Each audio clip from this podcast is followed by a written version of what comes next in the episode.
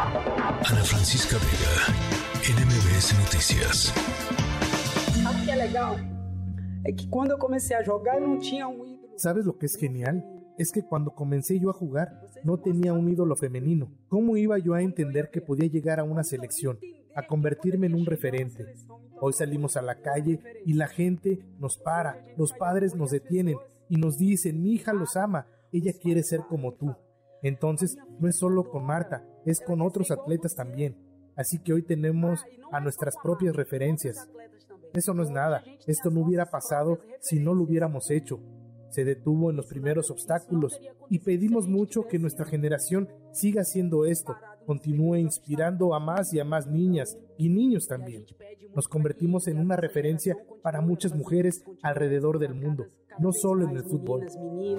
Bueno, estábamos escuchando al inicio a Marta, la extraordinaria jugadora brasileña de fútbol, profesional de fútbol, y ahora estamos escuchando eh, la canción oficial del Mundial Femenil de Fútbol, que está a todo vapor ya eh, organizado de manera conjunta entre Nueva Zelanda y Australia.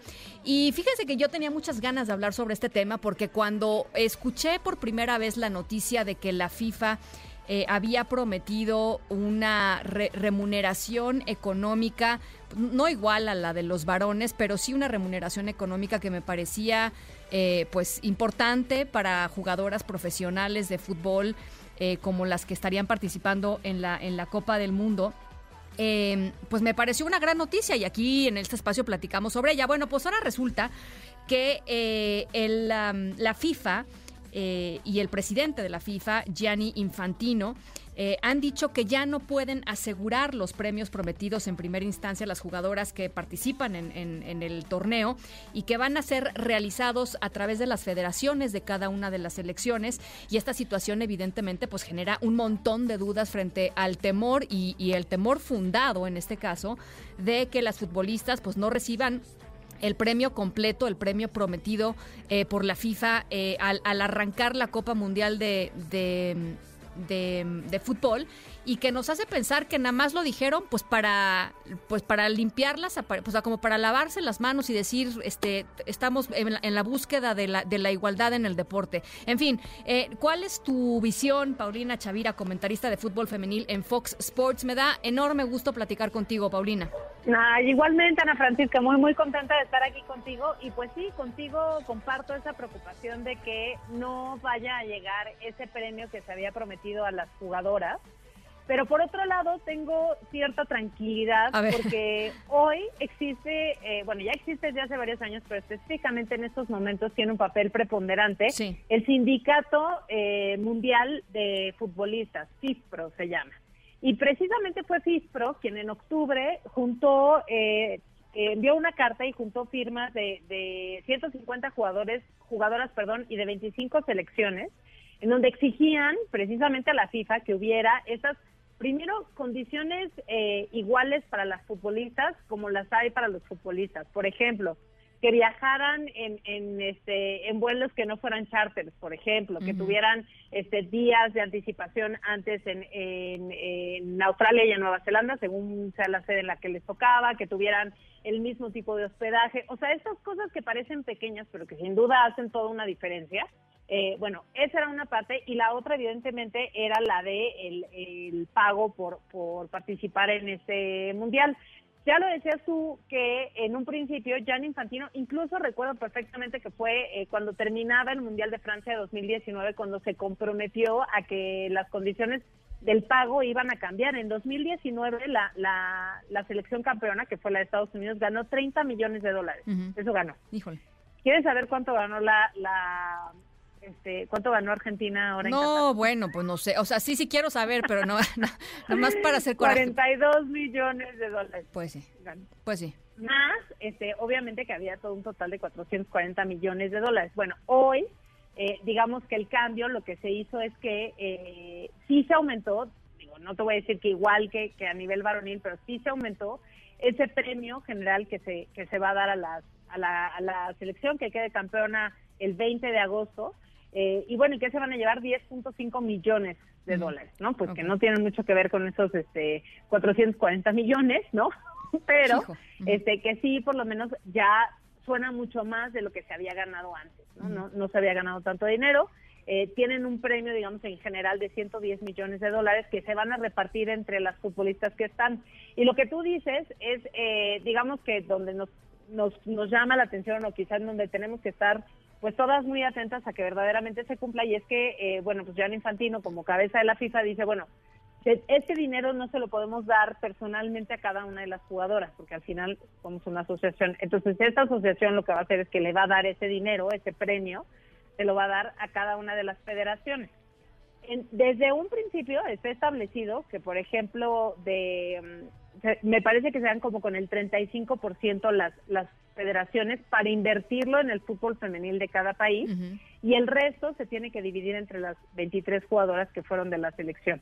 Entonces ahí es donde creo que tenemos que estar pues todas muy atentas y, y precisamente ahí apoyando al sindicato que también está eh, pues superpuesto y que ha estado apoyando también a todas las jugadoras desde, mira, Ana Francisca, hasta desde enseñarles a qué tienen derecho, porque pues para muchas jugadoras, hablaba hace poco con, con Isabel Echeverry, que ahora está trabajando precisamente en ese sindicato, ella eh, fue seleccionada de Colombia y jugó también aquí en Rayadas en Monterrey, y lo que me decía es que en América Latina hay tanto por trabajar, porque dice, para muchas jugadoras sigue siendo, casi casi que siguen sintiendo que les están haciendo un favor por poder jugar fútbol, ¿no? y no, o sea, necesitamos eh, enseñarles cuáles son sus derechos, pero también cuáles son sus obligaciones, eh, cuáles son, eh, digamos, cuáles son las responsabilidades que tienen en este caso como jugadoras, profesionales, qué, qué es lo que sus clubes les tienen que dar, ¿no? O sea, más allá de lo que ya se ha trabajado, que aquí si hay que reconocerlo en México, se ha trabajado bastante, bueno, pues eso también se tiene que, digamos, de alguna otra forma equiparar en toda América Latina, ¿no? Que es donde ella trabaja, pero igual en otros países. Me decía que, así que el sueño es trabajar, por ejemplo, como futbolista profesional en Estados Unidos, en Australia, en, eh, en, Inglaterra, pero pues para la de contar, en todas las demás hay que hay que trabajar aún mucho para, para tener como un, sobre todo una forma digna de trabajo, ¿no? Que creo que eso es sobre todo lo más importante, no tanto enfocarnos en que sí se, se les pague exactamente lo mismo a las jugadoras que lo que se les paga a los futbolistas, ¿no? Por ejemplo, a las futbolistas y a los futbolistas, pues no se les puede pagar, mientras también como afición no ayudemos a que esto se vuelva pues, un, negocio. claro. Oye, por ahí escuchaba que, no me acuerdo qué porcentaje, la verdad, eso sí no me acuerdo, pero eh, de, las futbolistas del Mundial tenían, trabajos en sus países y habían tenido que pedir vacaciones para ir al... ah, no, claro, es que hay muchos lugares en donde eso sucede. Mira, por ejemplo, aquí en México eso ya ha dejado de pasar y bueno, México no es ver el Mundial tristemente, pero evidentemente ha habido... Yo recuerdo todavía en el de 2019, o sea, sí, sí era recuerdo que era que era altísimo el porcentaje de, de, futbolistas que pedían pedían permisos, eh, pedían vacaciones, ¿no? Para poder ir a jugar fútbol. Eh, sí, evidentemente sigue siendo un porcentaje muy alto, no sé cuál es tampoco, pero este, ya ha disminuido en comparación a lo que pasó en 2019. Y yo creo que esa es otra de las cosas que tenemos que, que tener muy presentes, Ana Francisca. Ha cambiado muchísimo el escenario de un mundial a otro. ¿eh? O sea, en cuatro años sí es otra historia, sí este, sí vemos que hay, por ejemplo, muchísima presencia en, estadios, ¿no? Eh, incluso hay un gran rating, por ejemplo, aquí en México, a pesar de que México no está en México y a pesar de que los horarios son o sea, de verdad. Pues es que Nueva eh, Zelanda y Australia no ayuda, no ayuda, la verdad. Muchas horas, sí, sí.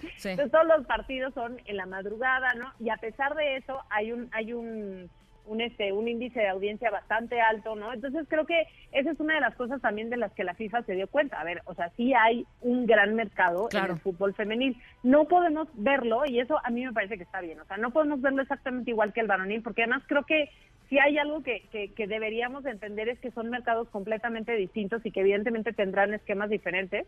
Y eso a mí me parece que está bien. O sea, pero mientras las jugadoras tengan un salario digno en donde no tengan que tener otro trabajo para y pedir vacaciones para poder ir a jugar un mundial. tremendo, ¿no? tremendo. Exacto. Ajá, pero la verdad es que, o sea, sí hay, hay un camino y también tomamos en cuenta que esto es apenas la novena Copa del Mundo. Sí, sí, sí. O sea, que no, se lleva, no, no, a ver, está, está espectacular, este, hay unos, ha, habido unos golazos, este, está lleno de emoción.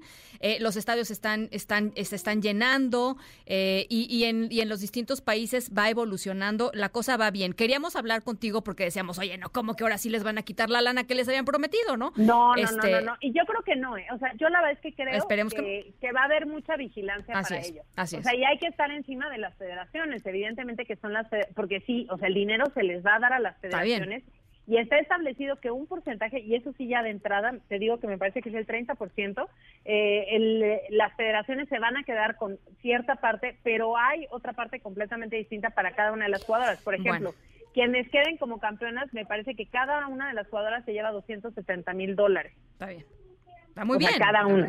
Y van sumando, porque además fueron 30 mil. Las que jugaron ahora en la primera ronda, cada jugadora se lleva 30 mil dólares. Entonces, bueno, ahí va sumando. Y, por, y para muchas jugadoras, por ejemplo, para las jugadoras de Panamá, para las jugadoras de Haití, eh, esos 30 mil dólares de la primera ronda, para las que es la que jugaron, pues para muchos significa el doble de lo que ganan normalmente eh, jugando en su país. Bueno, pues está emocionantísimo el tema. Paulina Chavira, eres una crack. Eh, te seguimos siempre en, en, Fox. Muchísimas gracias y este te mando un abrazo. A ver si platicamos más seguido, ¿no? Cuando quieras, yo aquí estoy feliz de la vida de platicar contigo lo que quieras, de fútbol, de lenguaje, de lo que quieras. Tú sabes que yo aquí estoy. Me encanta. Te mando un abrazo, Paulina. Otro abrazote para ti, Ana Francisca. Síganla en redes sociales, es lo máximo. Paulina Chavira. Ana Francisca Vega, NMBS Noticias.